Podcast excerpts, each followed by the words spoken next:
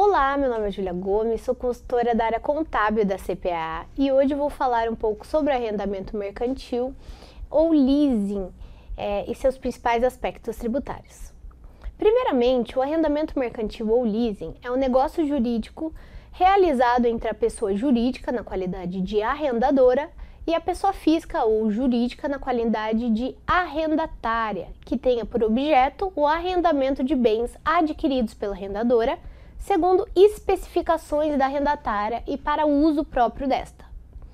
Nesse sentido, o negócio é estipulado através de um contrato bilateral oneroso e de execução continuada, firmado entre as partes com o objeto de aluguel de um bem com a opção de compra ao final do contrato. A operação envolve duas partes: o arrendador, responsável por ceder o direito de uso e a posse do bem, e o arrendatário, o locatário do bem, que ficará com ele em sua posse. O contrato de leasing se distingue de uma locação comum, pois o arrendador deverá necessariamente oferecer ao arrendatário, ao final do contrato, a opção de compra do bem que foi arrendado. Esse tipo de contrato é uma opção procurada principalmente por pequenos empresários, empreendedores que não pretendem desembolsar ou não podem desembolsar o valor do bem para adquiri-lo, mas precisam do bem para o exercício de sua atividade. Desse modo, o empresário poderá utilizar o bem para executar sua atividade, mesmo sem a efetiva propriedade deste. Nesse aspecto, o arrendamento mercantil funciona como uma forma de investimento amortizável com os próprios lucros uma vez que a pessoa jurídica poderá pagar o investimento com o lucro da atividade, exercida com o próprio equipamento objeto do leasing. Além disso, o leasing possui uma vantagem na esfera tributária, uma vez que o pagamento mensal do arrendamento é, em princípio, uma despesa operacional,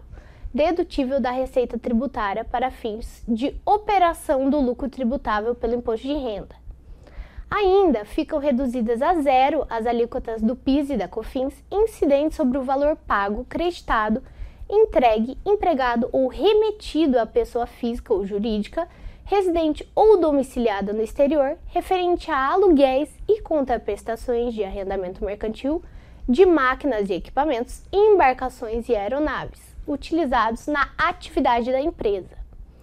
Desse modo, ao final do contrato, o arrendatário que fez o uso do bem ou equipamento que foi objeto do contrato tem as seguintes opções: devolver o bem ao arrendador, que possui a propriedade do bem desde o início, fazer a renovação do contrato por um período maior, ou adquirir o bem por valor residual que foi definido em contrato ou por valor de mercado.